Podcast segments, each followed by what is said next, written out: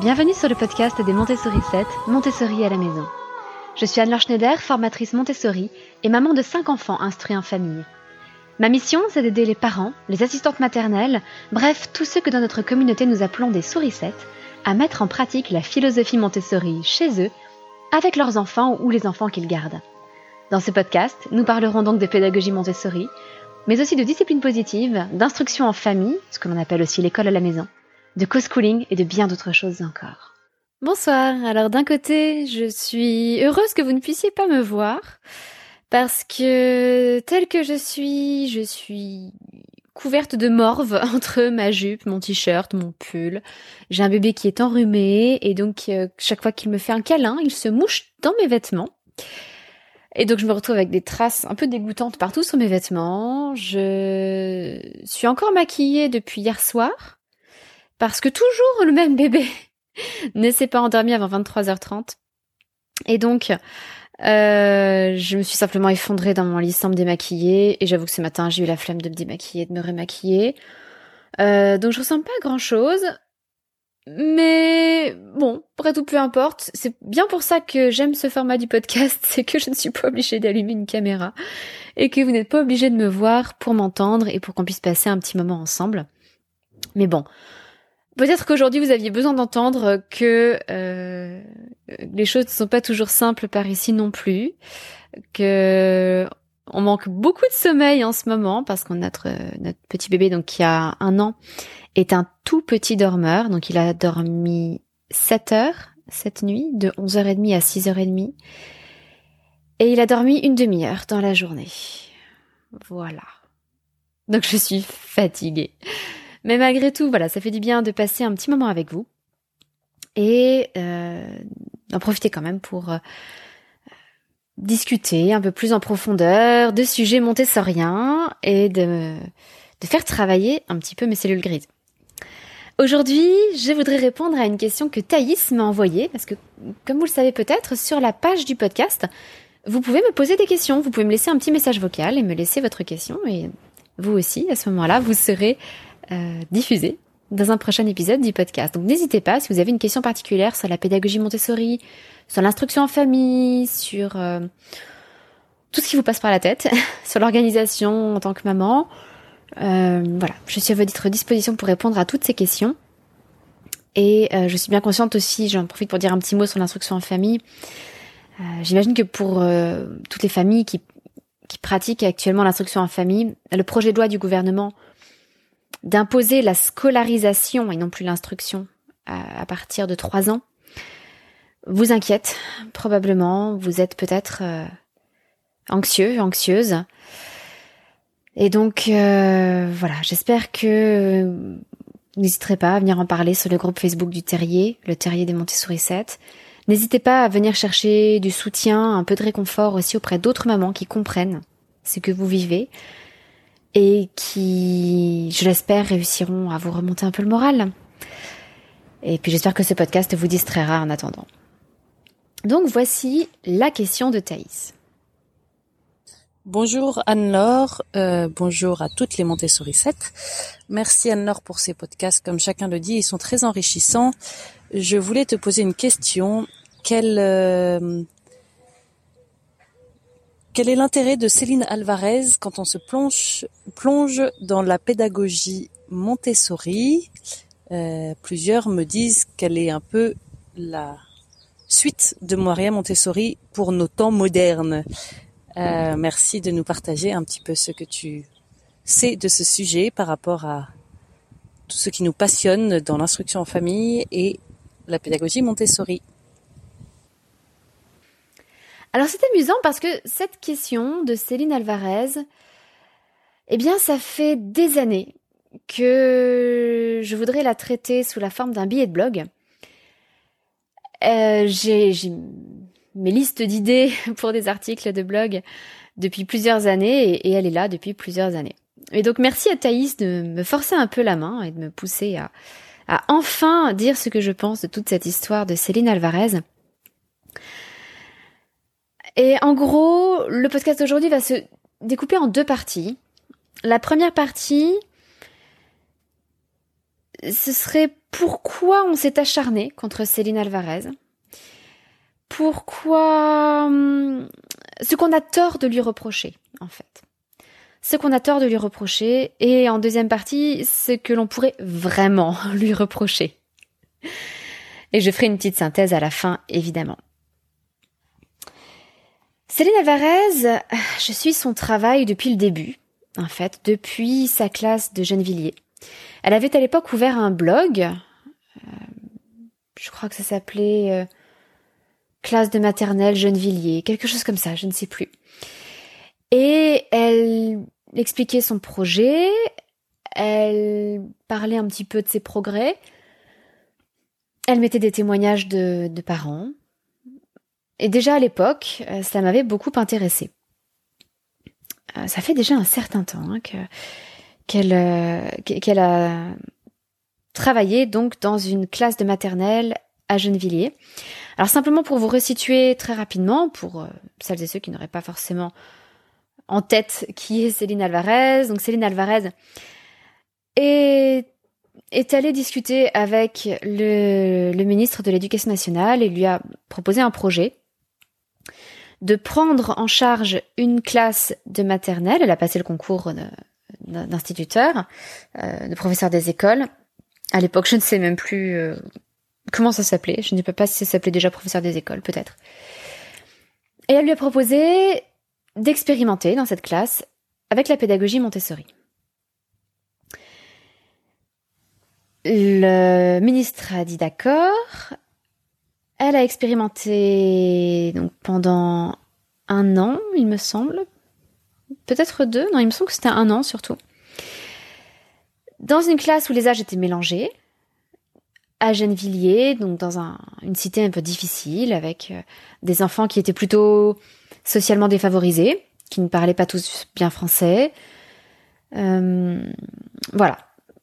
Et elle s'est associée à une équipe de recherche en neurosciences qui faisait passer des tests aux enfants en début d'année et puis en cours d'année, en fin d'année, pour voir leur progrès, euh, mesurer leur progrès de façon scientifique et puis étudier leur, euh, leur évolution du point de vue cognitif.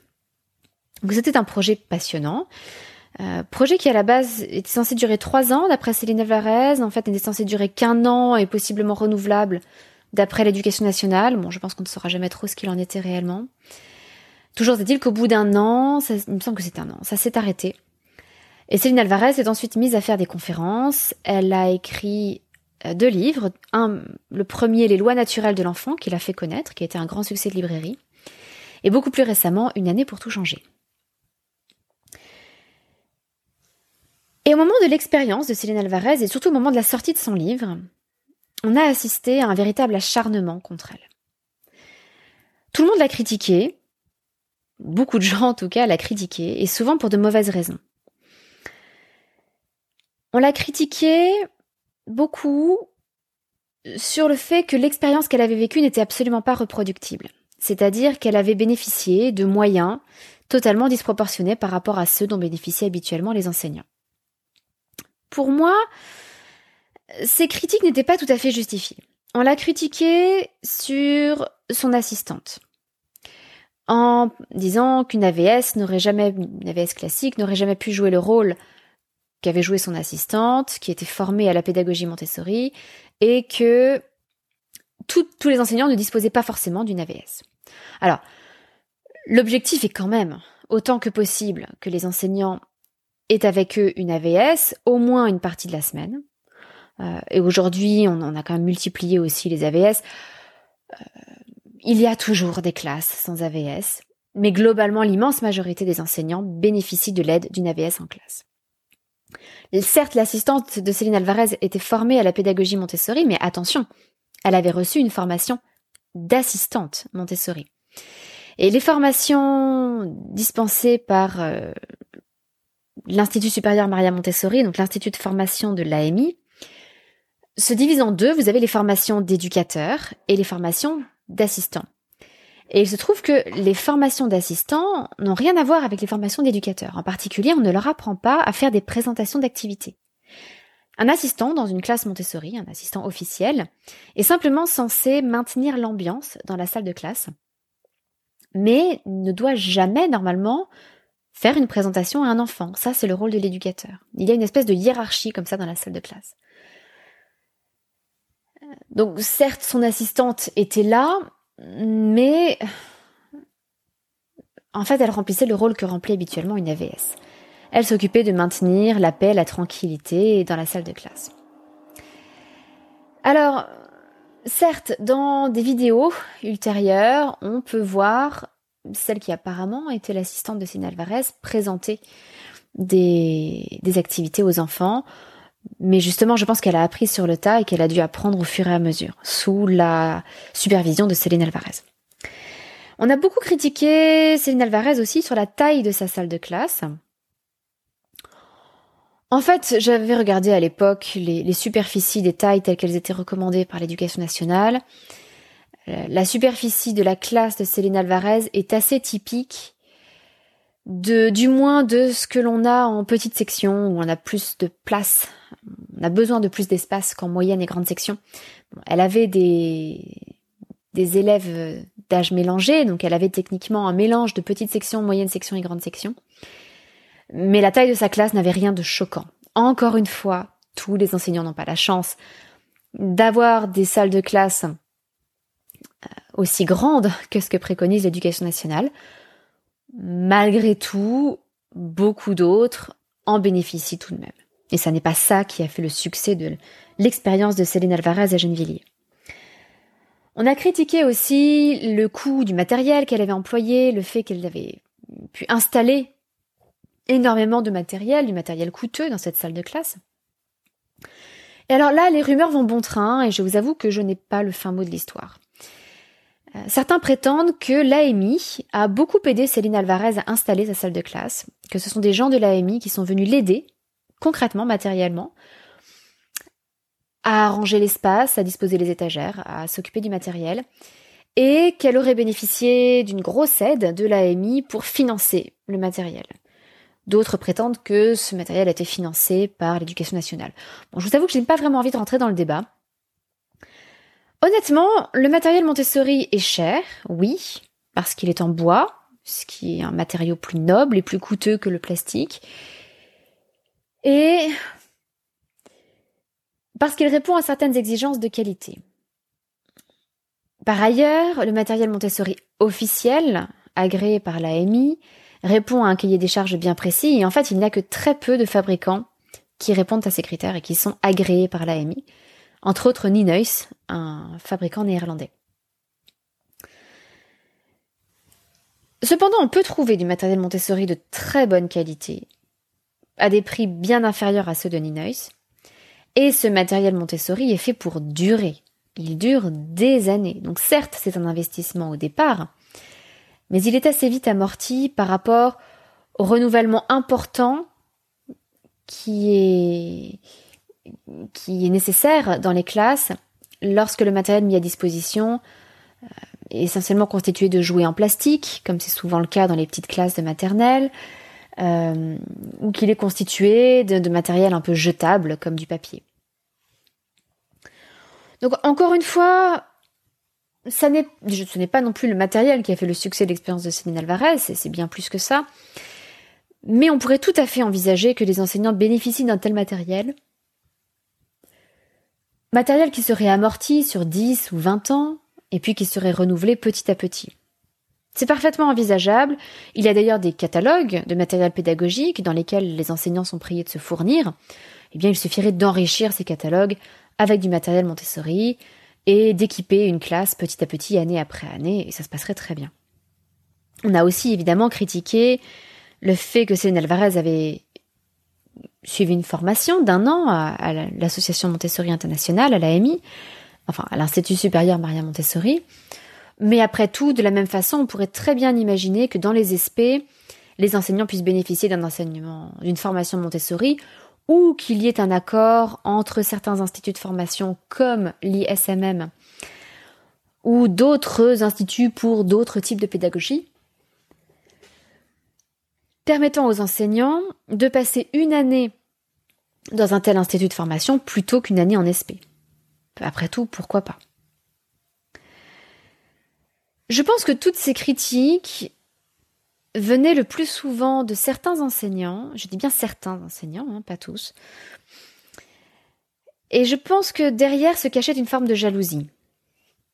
Ma, conviction est que Céline Alvarez renvoyait certains enseignants à leur propre échec et qu'ils se sentaient obligés de se justifier. Justifier auprès des parents en disant oui, mais elle, elle peut parce qu'elle a eu plus d'espace, plus de matériel, une assistante mieux formée, etc. Moi, je ne peux pas parce que je n'ai pas tous ces moyens. Et on en revient à l'éternel débat de l'éducation nationale à qui il faudrait toujours donner plus de moyens. Et je ne suis pas du tout convaincue que ce soit une question de moyens dans l'éducation nationale. Au contraire, on pourrait faire d'immenses économies, par exemple en arrêtant de distribuer des tablettes à des enfants de primaire, en arrêtant de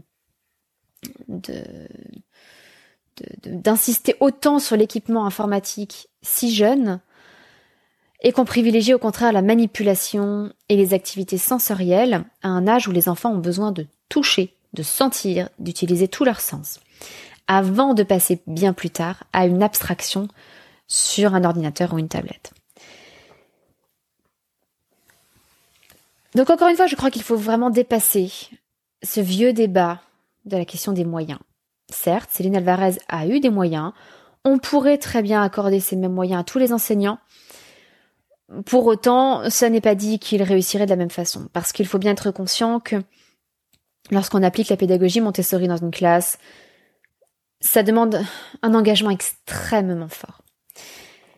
Les, les éducateurs et éducatrices qui fonctionnent comme cela travaillent énormément chez eux le soir, préparent énormément de choses, euh, réfléchissent sans cesse à ce qu'ils vont pouvoir proposer de façon individuelle à chacun de leurs élèves. C'est un engagement profond, ça demande beaucoup de travail. Par ailleurs, je crois que Céline Alvarez a été beaucoup critiquée parce qu'en fait, elle remettait en cause certains dogmes de l'éducation nationale. Par exemple, elle avait insisté pour avoir une classe avec des âges mélangés. Alors certes, ça a existé et ça existe encore dans l'éducation nationale, en particulier dans les écoles de campagne où il faut fusionner plusieurs classes par manque d'effectifs. Malgré tout, l'immense majorité des classes correspondent à une tranche d'âge, à une année, euh, un âge spécifique pour les enfants. On l'a aussi beaucoup, beaucoup critiqué pardon, à l'intérieur même de l'établissement scolaire où elle enseignait, parce que sa façon de faire ne lui permettait pas de s'intégrer au cadre commun. Par exemple, le fait de ne pas faire de récréation en milieu de matinée ou en milieu d'après-midi ça la désolidarisé des autres enseignants, et hein, les autres enseignants se relayaient dans la cour pour surveiller les enfants, et forcément, du coup, elle ne faisait pas partie de cette rotation des surveillances. Et je pense qu'elle s'est attirée là euh, l'antipathie d'un certain nombre de ses collègues. Bref, Céline Alvarez ne s'est pas pliée aux habitudes communes, et je pense qu'on le lui a fait payer dans le milieu de l'éducation nationale. Certains professeurs, au contraire, se sont enthousiasmés pour son travail, euh, l'ont suivi et ont essayé de mettre en pratique euh, les choses qu'elle préconisait. Et je pense que ça a permis de euh, que ça a permis un, grand renouveau dans les pratiques éducatives et que ça a offert à des enseignants très motivés une issue, une voie de secours en se disant eh bien là enfin je vais pouvoir vraiment aider mes élèves. Malgré tout, Céline Alvarez n'est pas dénuée de tout reproche. Et il y a un certain nombre de choses qu'on pourrait vraiment lui reprocher.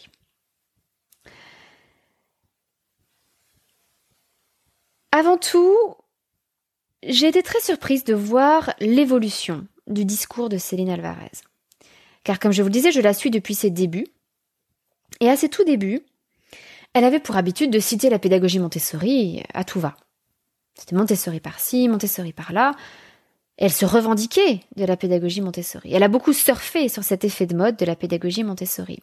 Ça l'a beaucoup aidé à se faire connaître. Et puis elle a écrit son livre, Les lois naturelles de l'enfant. Et j'avoue avoir été assez surprise en lisant ce livre, après avoir suivi son travail, de de lire des choses euh, suivant lesquelles elle aurait innové, inventé une nouvelle méthode pédagogique. Elle parlait souvent de nouvelles méthodes.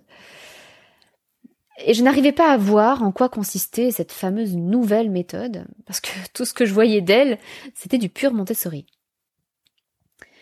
Et je ne sais pas à quoi est due cette évolution dans son discours. Je soupçonne que ça doit être euh, une pression assez mercantile. Alors, est-ce que ça vient de son éditeur? Est-ce que ça vient d'elle-même? Je ne sais pas.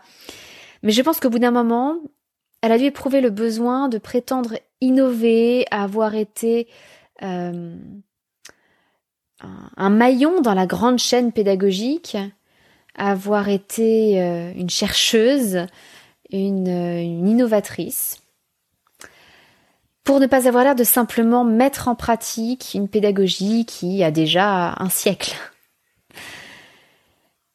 Et je voilà, je pense qu'elle a cherché à se faire connaître de cette façon-là, mais je n'ai pas du tout aimé ce changement de discours parce que j'ai vraiment eu l'impression qu'elle trahissait tout ce qui avait tout ce qui lui avait permis de réussir à Gennevilliers. Parce que oui, je ne vous l'ai pas dit, mais euh, les progrès des enfants à Gennevilliers ont été absolument fulgurants alors que justement c'était une classe euh, dans un milieu assez défavorisé, euh, encore une fois avec des enfants qui ne parlaient pas tous bien français, et les enfants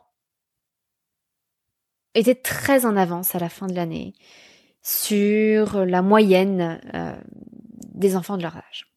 Donc globalement, cette expérience pédagogique a été un grand succès. Enfants comme parents en étaient absolument ravis. Et puis Céline Alvarez a créé son, a transformé son site, euh, qui, elle a supprimé le blog de la classe de Gennevilliers. Elle a créé un site qui s'appelle Les lois naturelles de l'enfant, mais qui est hébergé sur euh, célinealvarez.org, je crois, ou .com, je ne sais plus. Et un jour, j'ai vu apparaître sur ce site une pop-up, une fenêtre qui apparaît à l'ouverture du site, qui m'a beaucoup surprise et l'a encore choquée et peinée. Alors je vais vous lire le contenu de cette fenêtre et je vais vous le commenter un peu au fur et à mesure. Chers visiteurs, nous assistons actuellement à l'essor de la pédagogie Montessori en France, essor auquel l'expérience de Gennevilliers a probablement contribué. Certes. Ou, ou essor sur lequel l'expérience de Gennevilliers a peut-être surfé un peu aussi. Je continue. Or, les travaux du docteur Montessori n'ont été qu'un point de départ dans notre travail. Il nous semble important de le rappeler. Ma foi, pourquoi pas, très bien. Maria Montessori disait elle-même que son travail était à poursuivre. C'est une, bonne idée de partir de cette approche-là. Mais je vais vous détailler un peu la suite. Nous avons soustrait de la proposition Montessori ce qui ne semblait pas ou plus adapté, comme les plages quotidiennes systématiques de 2 à 3 heures de travail individuel, matin et soir. Alors là, je suis très surprise parce que justement, elle écrit dans son livre Les lois naturelles de l'enfant qu'elle a rencontré des difficultés avec les autres enseignants parce qu'elle ne faisait plus de récréation euh, le matin, et il me semble l'après-midi aussi. Donc elle n'a pas supprimé ces plages quotidiennes de 2 à 3 heures. Ou est-ce qu'elle les a supprimées une demi-journée et pas l'autre? Ça me paraît très étonnant et il n'y avait pas de trace.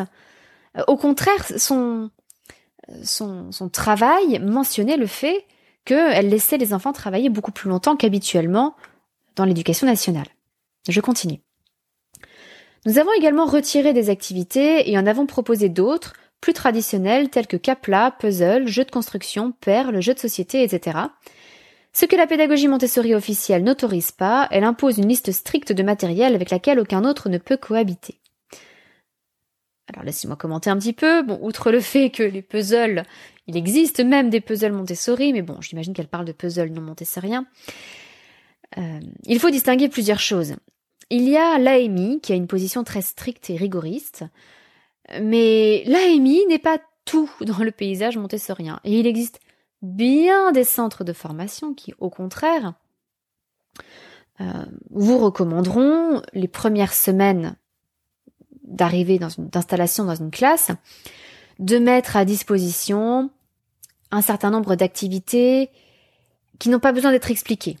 Par exemple des perles qu'on glisse sur un lacet, ou des puzzles, ou des caplas, ou des jeux de construction, effectivement, exactement les jeux que Céline Alvarez mentionne, pour permettre à l'éducateur de faire les premières présentations aux enfants à un rythme assez rapide, malgré tout ça prend du temps, ça prend plusieurs semaines, pour fournir aux enfants suffisamment de présentations et d'activités qu'ils vont pouvoir ensuite reprendre en autonomie. Donc pendant que ces présentations ont lieu, élève après élève, eh bien il faut bien que chacun puisse s'occuper de façon intelligente. Et mine de rien, on peut introduire le cadre montessorien à travers des activités qui ne sont pas spécifiquement montessoriennes. Les caplas, par exemple, c'est du jeu libre. Mais si on prend un jeu de construction, on peut très bien avoir, par exemple, un panier avec des Legos, et puis un petit mode d'emploi, une notice de construction à côté. C'est une activité auto-explicative, on met le tout sur un plateau, et malgré tout, ça apprend aux enfants à respecter une certaine structure dans leur travail en prenant le plateau, en le posant à table, et en allant ensuite reposer le plateau à l'étagère. Je continue la lecture de la fenêtre, de la pop-up de Céline Alvarez. Nous avons retravaillé l'entrée dans la lecture en la recentrant sur la relation humaine, nous avons focalisé notre attention sur le développement des compétences exécutives des enfants via l'autonomie, le langage oral, la gestion des conflits. Nous avons proposé une posture de l'enseignant plus directive et plus active, et surtout nous avons mis l'accent sur les activités collectives et le lien entre les enfants. Alors là, euh, c'est tout simplement hallucinant de mauvaise foi. C'est comme si alors je, termine le paragraphe parce que vous allez, vous allez voir. Nous avons ajouté de la vie, de la spontanéité, de la joie et son corollaire, le bruit causé par les éclats de rire et les nombreux échanges entre jeunes enfants. Et alors là, je pense que c'est une interprétation totalement erronée et, faussée euh, de la pédagogie Montessori que d'imaginer que ce doit être une pédagogie froide, rigoriste, euh, sans chaleur humaine, sans, sans vie, spontanéité ou joie. A-t-elle déjà observé une, classe Montessori? Si vous avez regardé Le Maître et l'Enfant, si vous avez regardé des vidéos peut-être sur YouTube de d'écoles qui filment un peu leurs enfants, euh, leurs élèves pour montrer comment ça se passe, c'est c'est tout simplement hallucinant de prétendre euh, que c'est Céline Alvarez qui tout d'un coup est venue ajouter de la vie, de la joie dans au milieu de cette pédagogie Montessori et prétendre retravailler l'entrée dans la lecture en la recentrant sur la relation humaine, mais c'est le fondement même de l'entrée dans la lecture dans la pédagogie Montessori. Insister sur le fait que la lecture est une transmission de messages d'une personne à une autre, et ça, ça ne peut passer qu'à travers l'établissement d'une relation humaine chaleureuse et, pleine d'affection entre euh, l'éducateur et l'enfant, et entre les différents enfants, et avec l'assistante également. Enfin, c'est... Voilà, je, je trouve ça hum, très déplacé. Et puis, alors, elle, elle insiste beaucoup sur le développement des compétences exécutives. Mais ça ressemble beaucoup à l'utilisation d'un jargon pour le plaisir d'utiliser du jargon. Euh, lorsqu'elle euh, dit ensuite euh, que ce développement des compétences exécutives est passé via l'autonomie, le langage oral et la gestion des conflits, mais tout cela c'est au cœur, encore une fois, de la pédagogie Montessori. Alors ça n'est pas parce qu'elle a fait le, lien avec les sciences cognitives et les neurosciences et qu'elle parle à, à tort et à travers des compétences exécutives des enfants que tout d'un coup ça révolutionne les choses. Elle a simplement posé d'autres mots sur des expériences que les éducateurs Montessori faisaient depuis bien bien longtemps. Je continue. Toutes ces modifications ont été déterminantes pour la réussite de l'expérience. Nous invitons donc parents et enseignants à rester vigilants. Appliquer la stricte méthode Montessori, en particulier telle que promue par le centre de formation officiel, ne saurait en aucun cas vous permettre de créer ou de retrouver un environnement tel que celui mis en œuvre à Gennevilliers ou d'obtenir les mêmes résultats. Pardon Mais alors, ce n'est pas une information sûre, mais euh, j'ai quand même eu beaucoup de retours de gens, de formateurs, de gens qui avaient des contacts avec l'AMI, m'expliquant que ce sont des gens de l'AMI qui l'avaient aidé à installer sa salle de classe. Elle s'est formée à l'AMI. Euh, c'est quoi cette façon de cracher sur les, les gens qui l'ont formée, qui ont fait le succès de son expérience? Ce sont eux qui l'ont formé, eux qui l'ont aidé à, choisir le matériel, à l'installer, à, arranger l'espace, ce qui dans une salle de classe Montessori est très important. Enfin, je, je, n'aime pas du tout, en fait, qu'on renie totalement ses origines et qu'on voilà et qu'on crache sur ses formateurs. À noter par ailleurs que si la proposition didactique issue de la pédagogie Montessori est une excellente porte d'entrée pour amorcer un changement de pratique, la rigidité dont peut parfois faire preuve le système global de cette méthode est susceptible de placer enfants et enseignants en grande difficulté.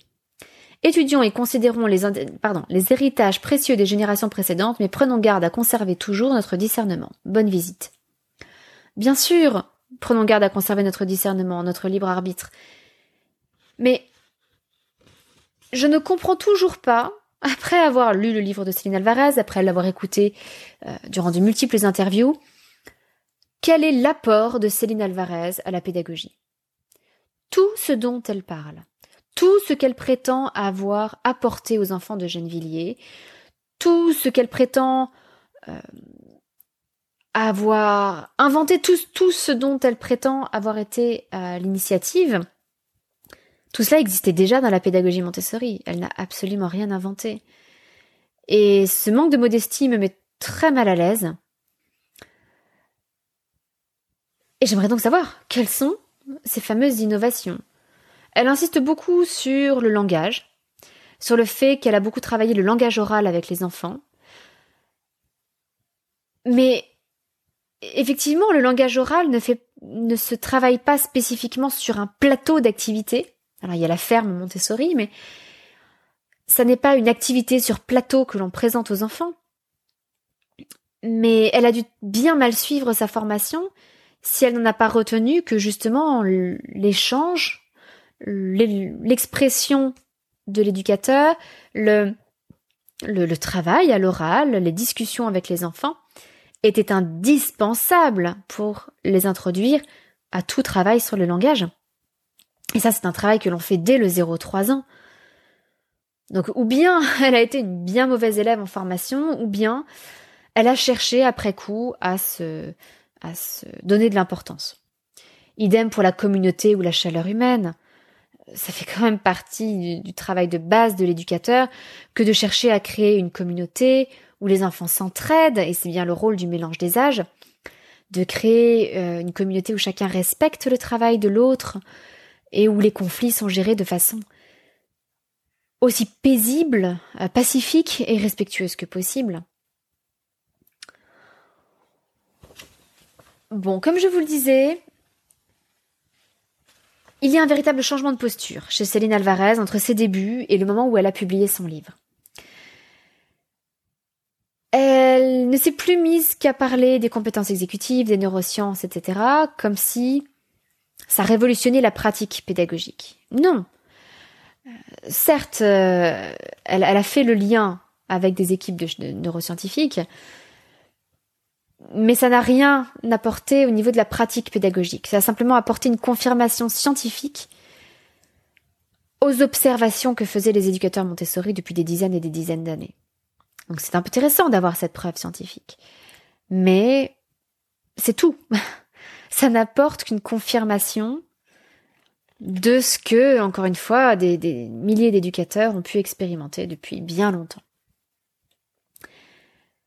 Est-ce que Céline Alvarez a commencé à prendre de la distance avec la pédagogie Montessori euh, sous la pression du monde éditorial? Est-ce que c'est parce que c'était plus vendeur? De pouvoir prétendre innover en matière de pédagogie plutôt que de se rattacher à une pédagogie vieille d'un siècle. Est-ce que c'est venu d'elle-même? Est-ce qu'elle voulait se donner plus d'importance? Euh, Peut-être qu'on l'avait trop critiquée sur le fait qu'elle ne faisait que reprendre une vieille pédagogie, qu'elle ne faisait rien de nouveau, je ne sais pas. Il y a deux, trois autres choses que je n'aime pas beaucoup non plus dans la, façon dont Céline Alvarez a évolué. Euh, c'est qu'il y a un, gros intérêt mercantile à tout ce qu'elle fait, dorénavant.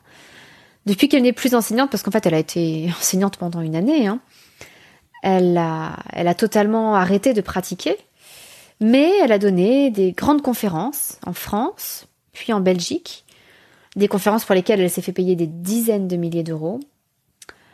Et les enseignants qui y ont assisté, alors certains sont revenus enthousiasmés, mais bien souvent la mise en pratique a été très décevante parce que justement, ils n'ont reçu qu'une qu'une introduction très superficielle à la pédagogie Montessori. Et elle leur a fait croire qu'en quelques heures, qu'en quelques journées de formation dispensées par-ci par-là, elle pourrait leur transmettre le cœur de la pédagogie Montessori. Et j'ai rencontré par exemple une formatrice belge qui s'est retrouvé à devoir reformer des enseignants belges qui avaient été extrêmement déçus par ce qu'avait pu fournir Céline Alvarez lors de ses conférences. Mais malgré tout, elle se fait payer très cher pour ce travail, surtout quand on sait combien se font payer les formateurs Montessori qui font des stages, des stages de formation d'une qualité bien supérieure. Enfin, euh, deux, dernières choses qui me gênent. Elle a créé un site internet sur lequel elle diffuse des vidéos, des vidéos de présentation d'activités Montessori. Alors c'est très bien d'essayer de diffuser ça au maximum, ça a joué un grand rôle, je pense, pour beaucoup de parents ou d'enseignants, qui à partir de là ont pu essayer de mettre en pratique la pédagogie Montessori. Mais je n'aime pas du tout le, format de ces vidéos, si vous voulez. Il manque déjà beaucoup de choses, vraiment beaucoup de choses. Il n'y a aucune explication sur le sens des gestes, l'intérêt des choses, pourquoi on fait les choses de telle ou telle façon. Il y a parfois des erreurs dedans d'ailleurs. Et puis surtout, ces vidéos sont simplistes, totalement idéalisées. Et en fait, on n'entend rien. C'est-à-dire qu'on n'entend pas un éducateur faire une véritable présentation à un enfant. On voit une éducatrice ou une assistante, enfin quelqu'un, montrer, faire les gestes pour un enfant, une enfant. Mais on n'entend pas ce qu'elle dit. Tout est recouvert par une voix off qui vous dit présentez à l'enfant ceci, cela. Euh, introduisez la notion de ceci à l'enfant. Mais jamais on ne voit réellement comment faire. Jamais on entend les paroles prononcées par l'éducateur ou l'assistante. Et puis vous avez une jolie musique en fond. Et toutes ces vidéos sont lourdement éditées au montage.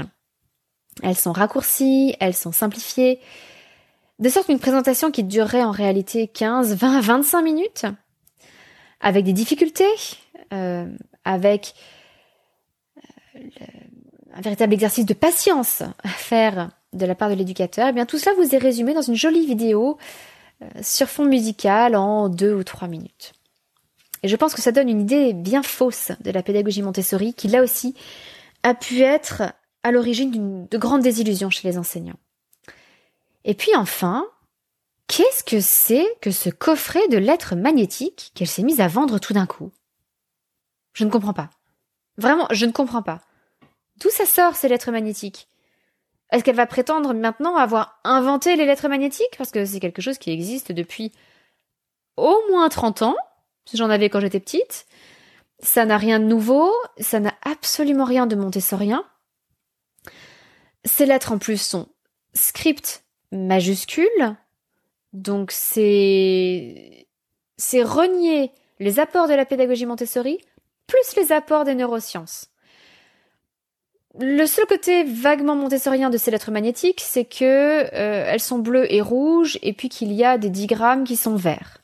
D'accord, on a repris les couleurs montessoriennes. Au-delà de ça, ni le matériau des lettres, ni la police des lettres, ni, ni leur utilisation n'est montessorienne. Bref, ça n'a rien à voir. Et si c'est cela l'apport de Céline Alvarez et son innovation pédagogique, eh bien, on peut aussi bien revenir 30 ans en arrière. Euh, moi, j'avais, quand j'étais petite, un petit tableau blanc avec des lettres magnétiques à disposer dessus. Bon, je vous parais peut-être très dur avec Céline Alvarez. En fait, c'est simplement que ma déception a été à la mesure de l'enthousiasme que j'ai connu à ses débuts. Céline Alvarez a considérablement contribué à la rediffusion de la pédagogie Montessori en France. Il faut savoir que la pédagogie Montessori était implantée en France depuis longtemps, mais qu'elle avait quasiment disparu. Par exemple, l'école où je suis allée lorsque j'étais petite, qui était issue de la fusion d'une école Montessori avec une école non Montessori.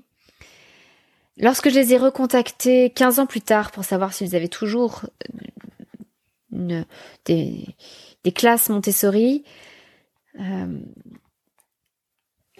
eh bien plus personne n'avait la moindre idée qu'autrefois il y avait eu des classes Montessori dans cette école. La directrice avait pris sa retraite, euh, toutes les enseignantes avaient pris leur retraite. Je n'ai connu que des femmes là-bas enseignantes. Toutes celles qui étaient formées avaient pris leur retraite et les nouvelles n'avaient malheureusement pas été formées.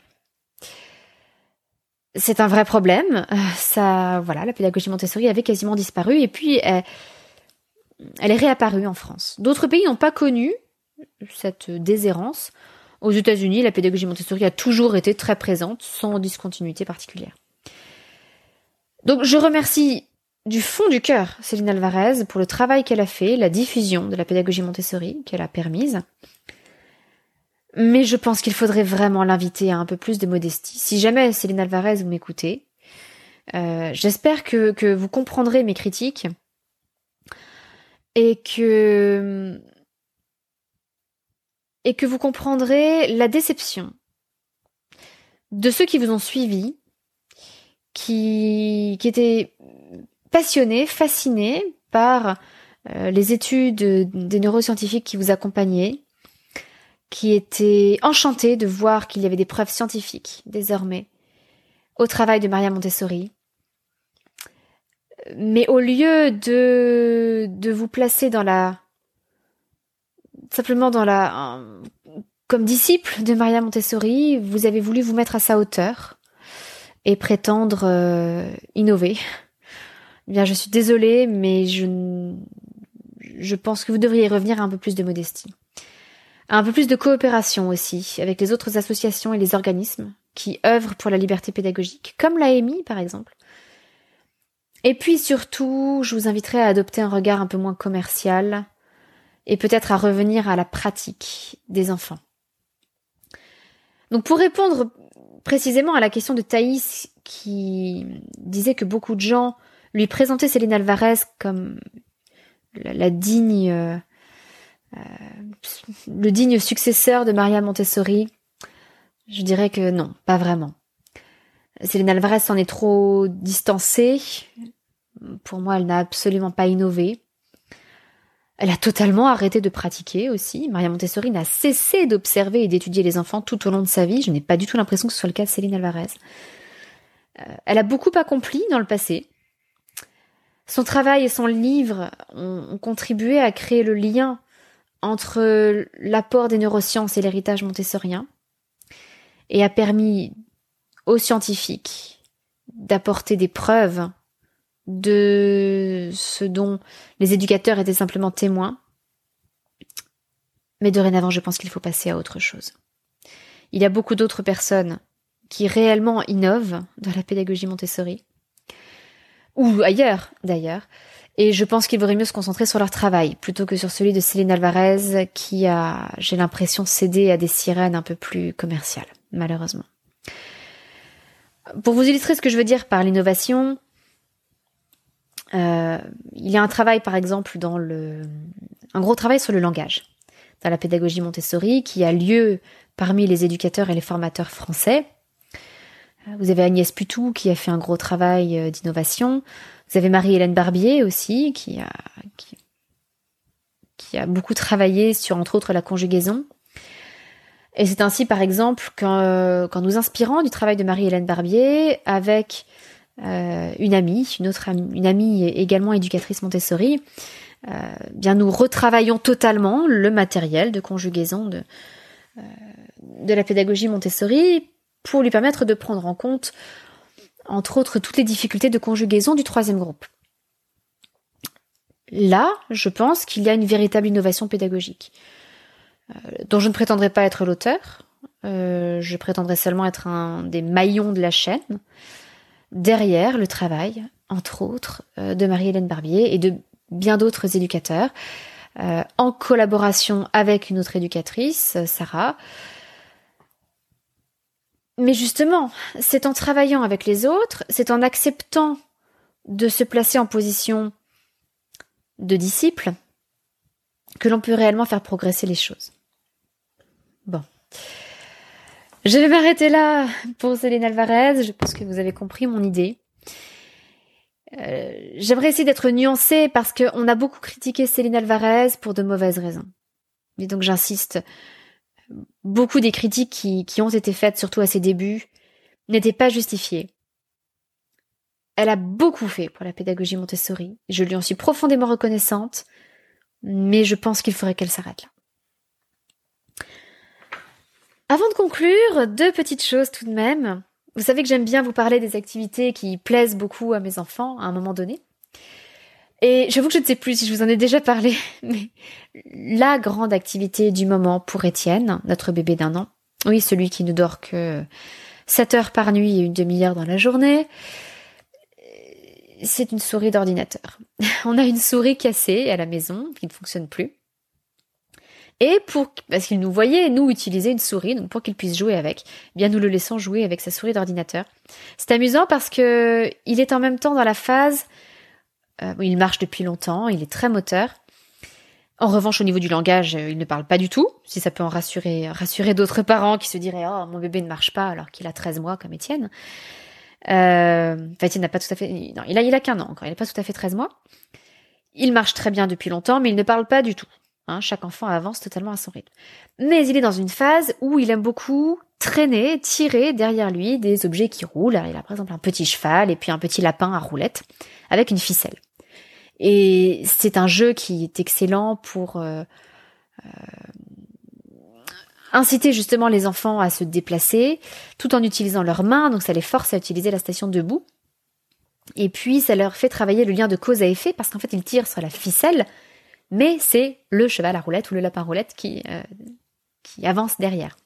Eh bien, Étienne fait la même chose avec sa souris, c'est-à-dire qu'il prend le fil, c'est une souris avec un câble, il tire sur le fil et il traîne sa petite souris derrière lui. C'est un peu son animal de compagnie préféré en ce moment.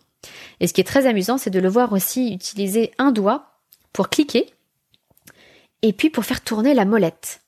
Et ce travail de l'index, qui est très fin en fait. C'est vraiment un excellent travail de motricité fine pour un tout petit. Donc je suis ravie de le voir progresser comme ça. Et vous voyez, c'est typiquement quelque chose que Maria Montessori n'aurait jamais pu proposer à des enfants et que l'on peut adapter aujourd'hui.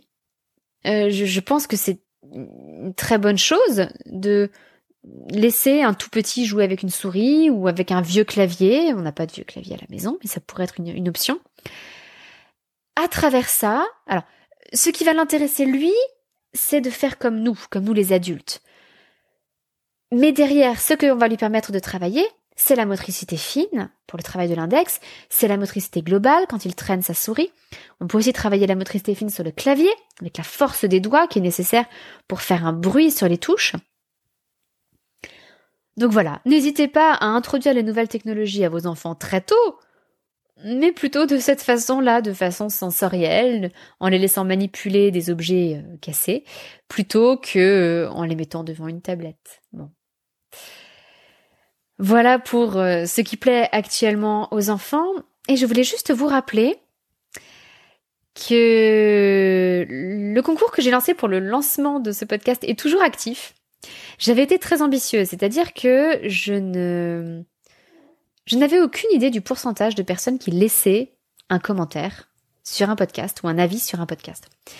Et j'avais donc dit que je tirerais au sort parmi les 100 premiers avis laissés sur le podcast, des avis laissés sur iTunes ou Apple Podcast, que je tirerais au sort parmi les 100 premiers avis un gagnant à qui j'enverrai deux jeux de société. Deux jeux de société qui sont des, des hits à la maison euh, des, jeux que les enfants aiment énormément et qui sont valables pour des tout petits, enfin des, des 4-5 ans jusqu'à 10 ans sans problème. Sauf qu'en fait, très peu de gens laissent des commentaires. Et je m'en suis aperçue en écoutant une autre podcast, une autre, podcasteuse, euh, podcasteuse qui a des, des centaines de milliers de followers sur Instagram et qui n'a pu atteindre que 500, je crois 500 avis sur son podcast en une année. Et là, je me dis que j'avais peut-être été un peu ambitieuse. J'avoue que je m'attendais en deux mois à avoir recueilli 100 avis sur le podcast. Bon. Elle, avec son podcast qui fait partie des, des podcasts euh, phares dans sa catégorie, donc qui est très promu par Apple, elle n'en a récolté que 500 sur une année entière. Et moi, j'espérais en avoir 100 sur deux mois. Donc j'étais un petit peu naïve et à côté de la plaque. Mais malgré tout, ce concours est toujours actif. Et nous en sommes à 75, je crois, commentaires. Pas très loin quand même. Hein. Et je serais absolument ravie de pouvoir enfin tirer au sort un gagnant Et si ça prend trop de temps, eh bien peut-être que je vais raccourcir le concours et me dire que je tirerai un vainqueur parmi les 80 les 80 premiers avis. Dans tous les cas, je tirerai un gagnant au sort avant Noël. Ça, c'est garanti. Donc après tout, si vous voulez tenter votre chance, eh bien, je vous conseille de laisser dès maintenant un avis sur Apple Podcast, si vous avez un appareil Apple, ou sur iTunes, si vous avez un PC. Il suffit de le télécharger, de vous créer un compte. Euh, et oui, pour vous compreniez pourquoi j'insiste autant sur le fait de me laisser un avis, c'est que les diffuseurs de podcasts comptent essentiellement les notes laissées sur les podcasts, mais aussi les commentaires, les avis. Donc quand, quelqu'un écrit une phrase, euh, pour se faire une idée de la qualité d'un podcast. Et plus un podcast a d'avis, plus il est diffusé à de nouvelles personnes. Donc si ce podcast vous a plu, ça serait un énorme service que vous pourriez me rendre à moi et puis potentiellement rendre à d'autres parents aussi qui pourraient découvrir ce podcast à leur tour par la suite. Voilà, je ne vous embête pas plus avec ça. Euh, n'hésitez pas à poser vos questions pour de futurs épisodes, pour de, oui, de futurs épisodes de ce podcast. Le lien est dans les notes de ce podcast sur la page officielle et vous pourrez laisser un message vocal, ce qui rend aussi ce podcast un peu plus vivant. Voilà, je vous souhaite une excellente journée et je vous dis à très bientôt. Votre petite sourisette, 안녕.